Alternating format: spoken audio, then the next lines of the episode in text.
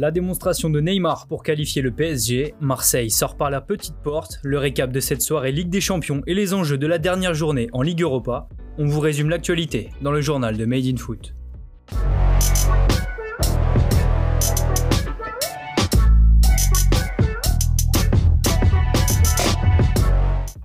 Le PSG n'a pas tremblé en s'imposant 5-1 face à Bachak Shehir 24 heures après le report du match pour des propos racistes du quatrième arbitre à l'encontre de Webo, l'adjoint de l'équipe turque. Paris a assuré la première place du groupe H.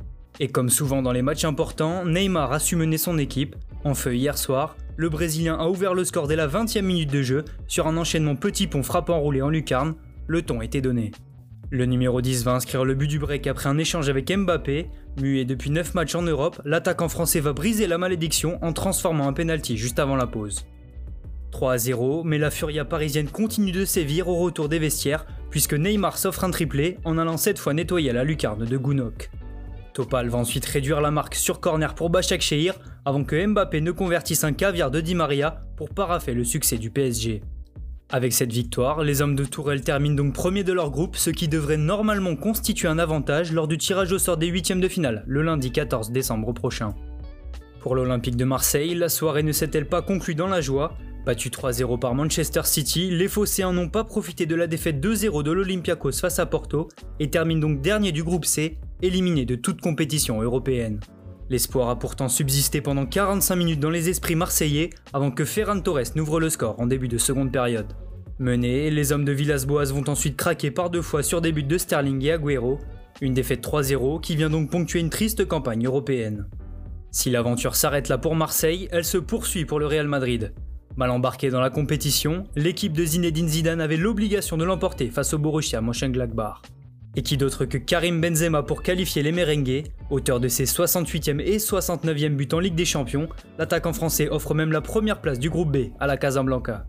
Défait 2 à 0, les Allemands se qualifient tout de même pour les huitièmes de finale, puisque dans l'autre match du groupe, l'Inter Milan n'est pas parvenu à battre le Shakhtar Donetsk, un score nul et vierge qui condamne donc les Italiens à l'élimination. Dans le groupe A, l'Atlético Madrid a bataillé pour s'imposer 2 à 0 face à Salzbourg, Hermoso et Ferreira Carrasco sont les buteurs pour les Colchoneros. Même score pour le Bayern Munich face au Lokomotiv Moscou grâce à des réalisations de Soule et Choupo-Moting. Déjà qualifié également, Liverpool s'est contenté du match nul un but partout face à Midtjylland. Enfin, l'Atalanta a également validé son billet en l'emportant 1-0 sur la pelouse de l'Ajax Amsterdam. Le Colombien Luis Muriel est venu libérer l'ADA en fin de match. En terminant troisième, les Néerlandais sont donc reversés en Ligue Europa, au même titre que 8 clubs comme le Shakhtar Donetsk et Manchester United. En plus de ces formations issues de la Ligue des Champions, 18 équipes dont le LOSC sont déjà qualifiées, 6 billets restent donc à distribuer. Et s'il y a bien un groupe dans lequel tout reste possible, c'est le groupe F, Naples, la Real Sociedad et l'AZ Alkmaar peuvent encore se qualifier. Pour nos clubs français, l'enjeu est tout autre, Lille devra conserver sa première place face au Celtic Glasgow. Quant à l'OGC Nice, déjà éliminé, il faudra sauver l'honneur face à l'Apoel Bircheva. La grande famille du football perd encore un joueur. Aujourd'hui, l'Italie est en deuil après l'annonce de la mort de Paolo Rossi à l'âge de 64 ans. Héros de la Coupe du Monde 1982 remportée avec la Squadra Azzurra, l'ancien international italien avait notamment inscrit 6 buts lors de ce mondial. Ballon d'or cette même année, l'ancien attaquant de la Juventus s'est éteint des suites d'une maladie. Merci à tous de nous avoir suivis, n'hésitez pas à liker, commenter et partager. On se retrouve très bientôt pour un nouveau journal.